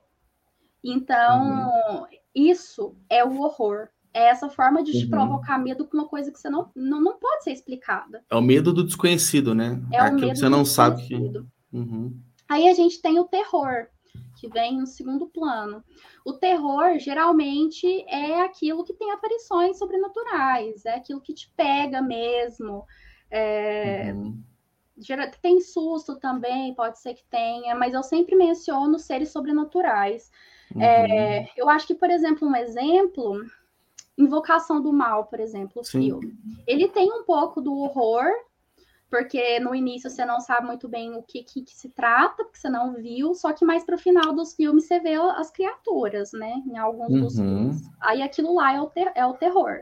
Quando uhum. você vê alguma coisa que te prova. Quando é algo explícito, né? Quando, é algo é que você sabe o que, que é, né? Uhum. Explícito. Aí tem a repulsa, que inclusive é o que o Stephen King mais gosta de fazer. Para quem já leu aí, Inclusive, uhum. Bebê de Rosemary tem isso também. É, o Eu Sou a Lenda, eu sinto que tem um pouquinho também, uhum. não, não sei, Eu Sou a Lenda. Mas a repulsa é aquilo que pode ser repulsivo mesmo, né? Aquelas cenas grotescas que te dão nojo, uhum. mas pode ser coisas que ferem as leis éticas e morais da sociedade ou as suas leis éticas e morais, coisas que você não acredita, que você você fica uhum. desconfortável, uhum. que te deixa desconfortável. Eu sinto isso em um bebê de Rosemary, porque. É que você acabou de falar, né? Sim. Uhum. Eu não sinto medo do plot final, que eu não vou contar. Eu não sinto medo daquilo. Eu sinto medo do processo e toda a violência Sim. que a personagem principal passa. Em It a Coisa, a gente tem muito isso. Uma das primeiras cenas que a gente tem uhum. é o assassinato de um. Do George, pessoa... né? Sim não, do George, mas eu acho que essa nem é a mais chocante. Para mim, uma das mais ah, chocantes ah, desse livro é a cena da morte, do, do esculacho mesmo, do cara homossexual no início uhum. da obra. Tem isso uhum. presente no, no filme também, na segunda Sim. parte. Eles matam ele por nada. E nem é o Pennywise, nem é o vilão que mata. São as pessoas. E isso uhum. é a uhum. repulsa. É o Stephen King te provocando por algo Sim. que te fere é, fere a, as suas leis éticas suas morais. Para mim, uhum. aquilo não é certo, aquilo é um absurdo. Então, para mim, essas são as três formas de provocar medo. Só que aí a gente tem outras coisas, né? Tipo, que legal. o suspense também. É, e também vai transitando de um para outro, né? Pode ter mais de Exatamente. um, né? pode misturar ali, né, o terror, né, com a repulsa, naturalmente. Exatamente. Mas legal, ficou bem bem explicado assim. Ficou muito bem explicado. Isso dá um bom corte, por sinal. Obrigado, tá? Por essa parte.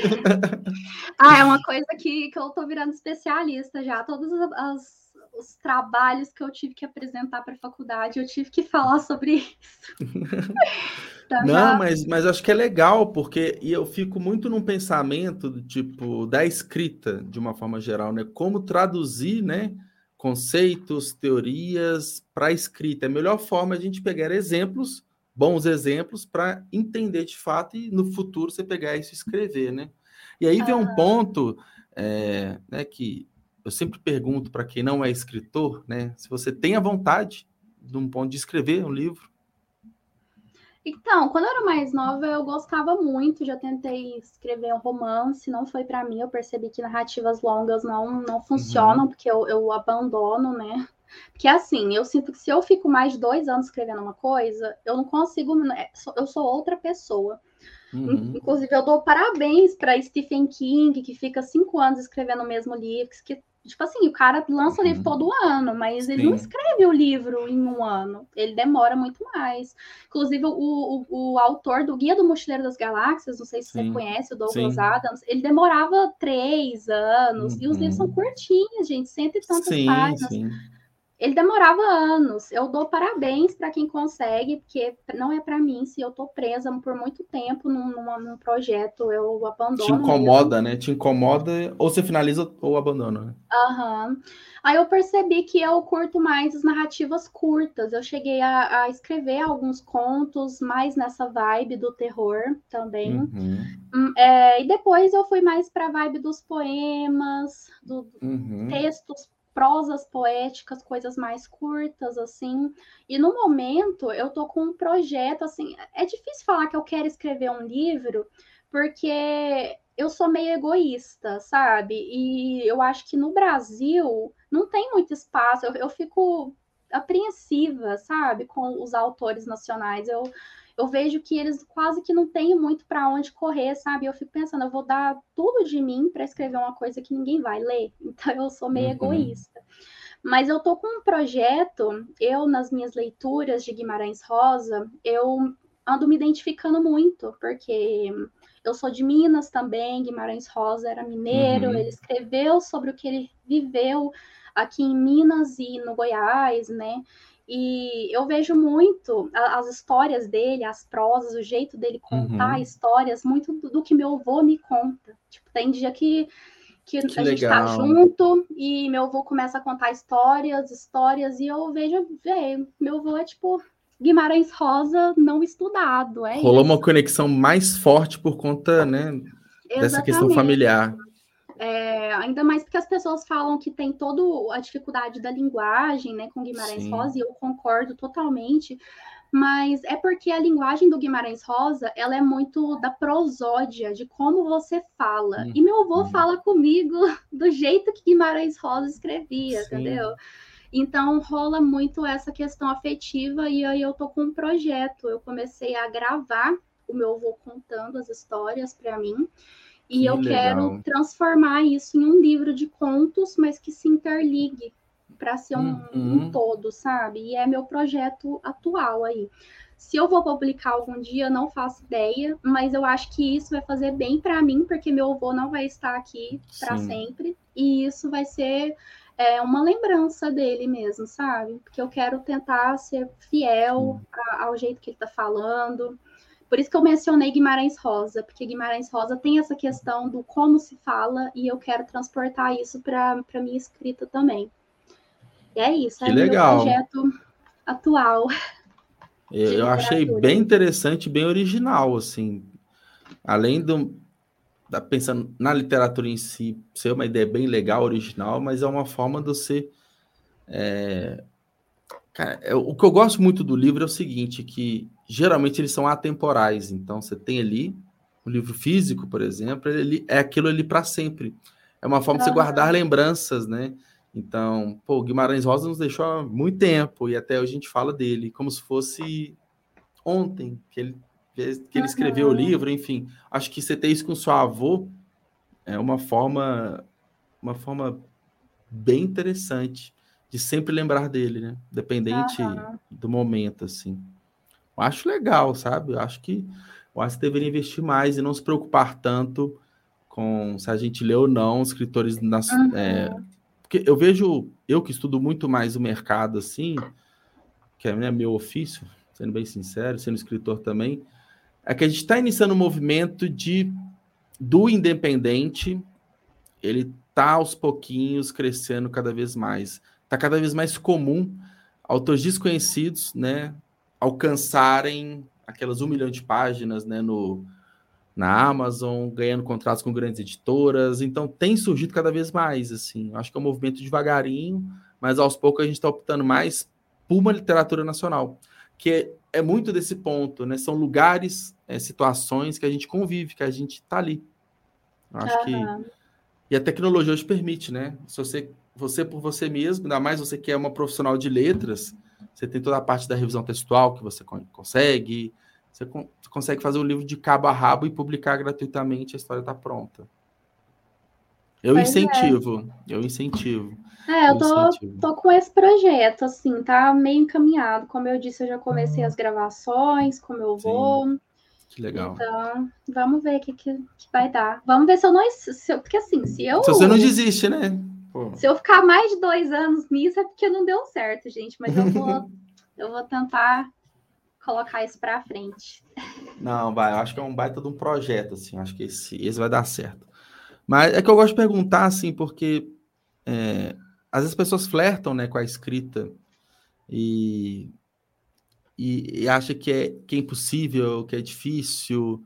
Eu tinha muito isso também. Eu tentei escrever um livro umas três vezes, aí eu tive que parar, fiquei uns dois anos pensando, estudando e tudo para depois, né, finalizar meu primeiro livro. Mas depois disso, para mim, escrever é muito é maravilhoso, assim.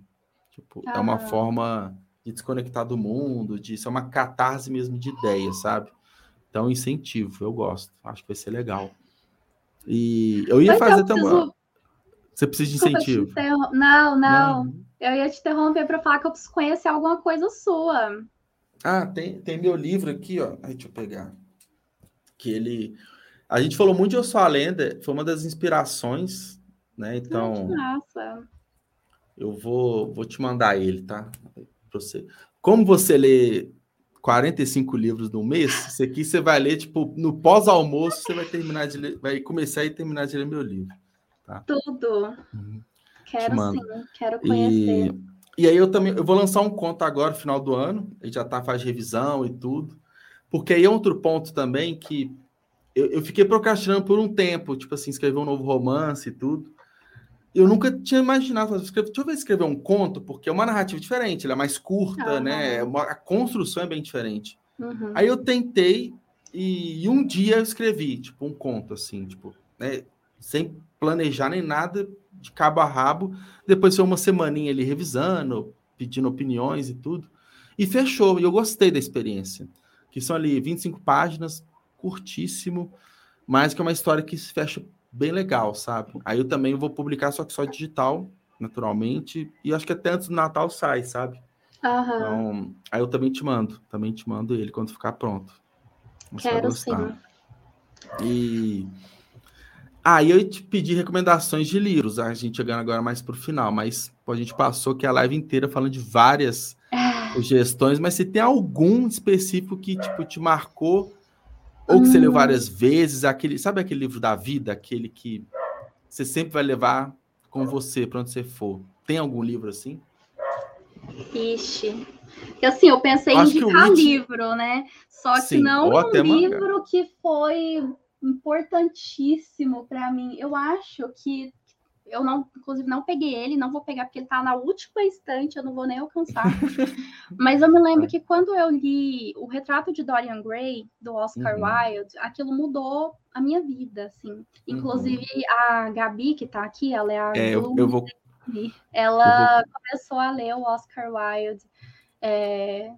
Ela até perguntou o que, que eu acho. Tipo, ela perguntou mais cedo. Ah Aí, tipo assim, eu não conheço, então eu não posso falar, mas já emenda, já emenda que você já falou do livro Sim. É, é, porque assim, foi a minha primeira experiência com o Oscar Wilde, e para quem não uhum. sabe, gente, por mais que a gente tenha ali uma questão sobrenatural, uma questão do pacto fáustico, que é o que a gente chama, né, que vem ali uhum. do falso foguete, é o pacto com o diabo, uhum. é, a gente tem ali um personagem que ele é muito bonito, né, ele é perfeito esteticamente, todo, todas as uhum. pessoas falam que ele é a pessoa mais perfeita, assim, e ele olha para o quadro dele, um, um, amigo dele pinta ele, e ele olha para aquele quadro e diz que, ai, quem me dera se eu continuasse jovem e perfeito, tal qual esse quadro, e esse quadro envelhecesse por mim. Uhum. E a partir daí, é, meio que o pacto está estabelecido, né? O pacto com o demônio. O quadro começa a sofrer todos os males que era para uhum. ele ter sofrido. E essa questão sobrenatural, assim, que eu acho que permeia o livro, mas para mim ele foi muito forte, é, tanto em questão estética, porque o Oscar Wilde ele escrevia perfeitamente, belamente, poeticamente em qualquer coisa que ele fazia, qualquer coisa que você pegar daquele homem, velho. Se você uhum. pegar uma lista de supermercado dele, ele vai estar tá escrevendo perfeitamente. Inclusive, eu li textos uhum. de não ficção dele que eu fiquei assim, me debulhando em lágrimas, porque o cara é maravilhoso. Uhum. É, mas também por toda a temática que envolve, né? A gente tem ali um personagem é, que se apaixona por outro homem, é, e por isso ele faz o quadro, né? Que é o Basil, apesar de que isso é, não é explícito totalmente. Uhum porque é um livro escrito lá em 1895, se não me engano. Uhum. Inclusive, o que me toca mais é porque esse livro foi usado como prova da sodomia do Oscar Wilde. Isso era chamado sodomia na época, né? Ele uhum. foi acusado de ser um homossexual é, pelo pai do cara que ele era amante. E eles uhum. usaram o retrato de Dorian Gray para provar isso. Falaram: olha aqui, ó, o cara está escrevendo romances homoeróticos. Por isso, o cara é uhum. é gay, tá bom? E prenderam ele, ele foi é, teve que cumprir trabalho, é, fazer trabalhos forçados, né? Ficou alguns anos na cadeia. Aquilo é, acabou com ele, ele, ele nunca mais pôde ver os filhos dele, porque por toda a questão, a esposa uhum. dele né? E ele tinha um afeto muito grande, inclusive os contos que ele escreveu eram todos dedicados aos filhos dele, eram as histórias que ele contava para os filhos. Uhum. Então esse livro, ele me tocou de diversas formas, inclusive para quem é muito fã de Oscar Wilde, a Gabi aí que ela está se engrenando, eu recomendo o livro de Profundes, que é uma carta que o Oscar Wilde vai escrever posteriormente, né, depois, depois da prisão dele, eu não sei se ele escreve na prisão ou se ele escreve um pouco depois, mas ele vai escrever para o Basil, que era o amante dele, né? É o uhum. cara cujo pai colocou Acusou. ele na prisão. E ali ele vai escrever perfeitamente, como estou dizendo, com toda a questão poética, né? É, como que aquele amor devastou ele e como que ele gostaria de ter ter tido o apoio dele, né? Tipo, o cara viu, tudo bem que era uma época diferente, mas ele viu todo o sofrimento dele. O pai dele estava uhum. fazendo aquilo e ele não fez nada. Então é um livro assim fortíssimo e é essa uhum. minha relação com o retrato de Dorian Gray. É. Eu, inclusive, eu tenho várias edições na estante. Sim. Que eu gosto demais, não só da história, que eu acho que é belíssima, mas por causa de todo o contexto, Sim. toda a, a, a, pressa, a pressão que ela, a tensão mesmo que ela carrega, sabe? Todo o contexto. Que legal, que legal. Você contextualizou bem, assim. Acaba que eu, pelo que eu tô imaginando, é um cara com uma escrita encantadora, né? Que sofreu bastante e acaba que a uhum. gente se coloca muito no lugar dele ali, né? Sente junto com ele as dores, né? O amor, o afeto que tinha pelos filhos, pela família. Que Exatamente. legal, que legal e é uma autora, assim, para você. Tem diversas facetas, né?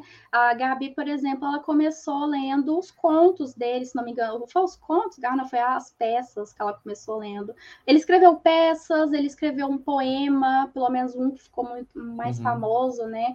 Escreveu um, o romance dele, né? Que é o Retrato de Dorian Gray. Tem outro livro que acredita-se uhum. que ele uhum. tenha escrito, mas nunca foi comprovado então não dá para citar, mas ele escreveu também, ah não, acho que e os contos, né, que ele tinha muito dessa singeleza da uhum. contação de histórias, então ele gostava muito de contar histórias para os filhos dele, né? Então ele tem aí uma coletânea muito boa de contos.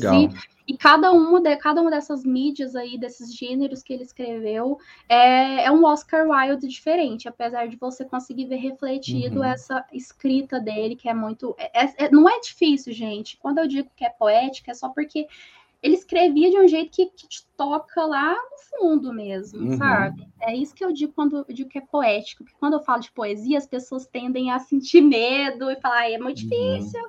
E não vai dar. Uhum. Mas é isso, leiam, conheçam Oscar Wilde. Que legal, ótima recomendação, ótima recomendação, gostei. E aí, ah. Vitória, a, a comentou que a menção passado. Muito egoísta. É, o Gigante Egoísta, eu já li também, é, é muito bonito. Todos os contos dele. Leia também o, o Príncipe. Ai, o Príncipe alguma coisa. É, é belíssimo também. Conheçam, Legal. gente. E Vitória, a gente partindo para a parte final, tem uma pergunta que eu gosto de fazer também. É... Qual que é o seu maior sonho? Então, a hora que eu vi essa pergunta, eu fiquei meio assustada. Eu falei, gente, como é que eu vou responder isso? Eu, eu, eu não tenho uma. É, como é que fala? Você impulsiona uma coisa e vê lá seu futuro, o que, que te faria feliz.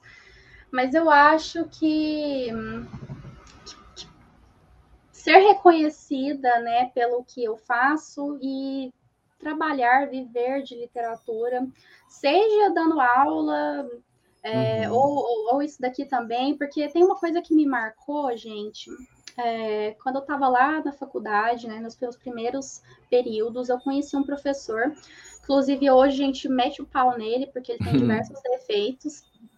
Mas esse professor ele me marcou muito porque é, ele chegou ele chegou na escola, na, na, na faculdade, né, falando pra gente assim que Tipo assim, o cara era muito doido, ele chegava a chorar falando de livro, sabe? Uhum, e um dia uhum. ele disse que quando a gente fosse dar aula, a gente iria se deparar com dezenas de alunos, né? E que muitos deles iriam cagar para a literatura, que é como a gente conversou aqui no início, né? As pessoas uhum. tendem a ter medo da literatura, principalmente pela forma com que ela é abordada. As pessoas, os alunos têm cagado aí para a uhum. literatura. É, mas ali dentro dessa sala de aula, pode ser que exista um aluno que pode ter a sua vida mudada por mim, uhum. é, por meio da literatura. E ele disse que se eu conseguisse transformar um aluno em leitor, o meu trabalho teria sido um sucesso, sabe? E eu gosto de trazer essa mensagem desse professor. Sempre que eu uhum. falo é, sobre como eu me sinto, né, enquanto produtora de conteúdo, enquanto professora, eu sempre lembro é, do que esse professor falou lá no meu primeiro período, que eu nunca uhum. esqueci. Uhum que eu fico tão, mas tão feliz quando alguém começa a ler por causa das minhas lives. Tipo, a Gabi mesmo, ela, a gente é amiga, né? a gente se conheceu na pandemia. Uhum. Ô, oh, Bob, o, o, gato batendo no cachorro, ali, tá tadinho.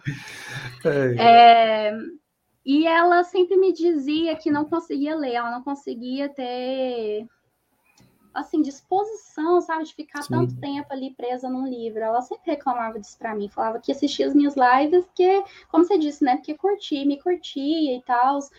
E aí ela começou a ler durante a, a, maratona literária de Halloween do mês passado.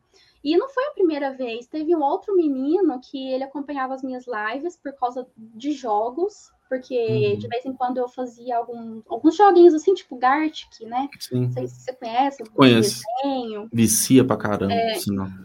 E aí eu, eu, eu, jogava e ele aparecia nas lives, né? Uhum. E aí um dia ele, ele teve que parar de assistir as lives, porque ele estava trabalhando e estava batendo os horários, e ele veio conversar no privado comigo, falou assim, ah, Vitória, muito obrigada, porque você, tipo, mudou a minha vida. Tipo, eu comecei a ler agora e uhum. descobri outro mundo. Você não faz ideia do quanto foi importante para mim estar tá assistindo suas lives, sabe? E aquilo, tipo, me tocou tanto, porque é como uhum. o professor disse, de, sei lá, centenas de pessoas que passam pela live, ficam um segundo. Teve uma pessoa que ficou e eu consegui transformar aquela pessoa, sabe? Uhum. Então, então eu acho que meu sonho é isso, sabe? É continuar fazendo isso, fazendo o que eu amo, porque hoje em dia também está muito complicado, o mercado de trabalho acaba que você tem que ir para o que dá, e eu acho que uhum. eu quero permanecer fazendo o que eu gosto, sabe? Então acho que é isso. Uh, queria que fosse por aqui, queria que fosse na uhum. Twitch, no YouTube, mas se não for, eu quero pelo menos o meu objetivo final esteja lá, sabe? Que é uhum. transformar a vida das pessoas por meio da literatura. Uhum. Acho que, uhum. que é isso. E continuar consumindo literatura, Sim. não ser censurada, livros, é isso. Meu sonho da minha vida é, é continuar. Então, você tá, então você está vivendo o sonho, né? Estou vivendo o sonho. É continuar vivendo o sonho, né? É, eu queria, assim, ser mais bem remunerada por estar tá vivendo o meu sonho, mas tá tudo bem, gente, né? Não é, tá, é, tá no processo, né? Digamos tá que tá, tá no caminho, tá no caminho. Que às vezes a dificuldade das pessoas é encontrar o que gosta, né? Às vezes fica perdido, ah. muda de uma, de uma área para outra. Já ter encontrado o que gosta e ter pontualmente esses, esses retornos, né, esses feedbacks, Uhum. Dá, dá aquela sensação, tipo, estou fazendo certo mesmo, né? É bem satisfatório, né? É bem. A gente uhum. às vezes quase até chora, dependendo do, da forma com que vem, né? Esse, uhum. esse retorno. É muito nobre, muito nobre e legal, fico feliz de saber. Vitória, é, estamos chegando na parte final, tá? O pessoal que está aqui no chat, queria agradecer, foram bem participativos, várias perguntas, vários comentários. E isso, de fato, mostra que a sua audiência te acompanha, né? Isso eu acho que é legal. É isso, tô vendo a galera toda aqui da Twitch, é. que acompanha na Twitch por aqui. Algumas pessoas novas que eu não conheço, mas tem Sim. muita gente aqui. Legal, legal. É bom ter essa interação, né? Fico feliz e queria te agradecer. Queria te agradecer. Foi bom, foi legal ter conhecido mais sobre você, teoria das laranjas, que eu acho que é uma teoria que né, não é uma teoria ainda, de fato. É, um fato curioso. Pensar nisso. não, mas acho que cada um pensa, cada um vai ter a sua própria teoria das laranjas. Acho que fica legal nesse sentido. É, e é isso, é obrigado, isso. tá? Espero que você tenha gostado. Gostou? Você achou legal? Amei, nossa, muito obrigada por ter me chamado. Eu sempre fico muito feliz, assim, quando me chamam para participar das outras coisas. Esses dias para trás, estava participando de uma live na, na Twitch também, com uns amigos lá. Eu fico muito feliz, assim, Sim. com os olhinhos brilhando. então, bom, muito obrigada mesmo pelo convite. Eu adoro. Falar sobre literatura é comigo mesmo, né? Sim. né? Poderia ficar por horas bom. aqui. Não, eu adoro que o papo rende, assim. Eu sempre coloco uma média assim de uma hora. Uma conversa de uma hora fica legal. E quando passa uhum. disso, quer dizer que rendeu. Então, Exatamente. obviamente, é melhor. Então, a gente está aqui quase uma hora e quarenta. Então, rendeu bastante, tá? Então, obrigado. Novamente, obrigado, pessoal que está aqui no chat, comentou. E é isso, uma boa noite. E Vitória, não sai não, tá? Só tem um recadinho final que após encerrar a transmissão aqui, tá? Tá bom. Então, Gente, boa noite. Beijo, Muito obrigada noite. pela presença de todos e até a próxima. Amanhã vou Exato. estar online na Twitch. Se vocês quiserem aparecer, é só pesquisar a Teoria das Laranjas, 6 horas da noite. Isso. Vamos estar lá sprintando e conversando sobre literatura novamente. Então, deixa o convite. É isso. Que ótimo. Então tá. Beijo, boa noite. Beijo. Até.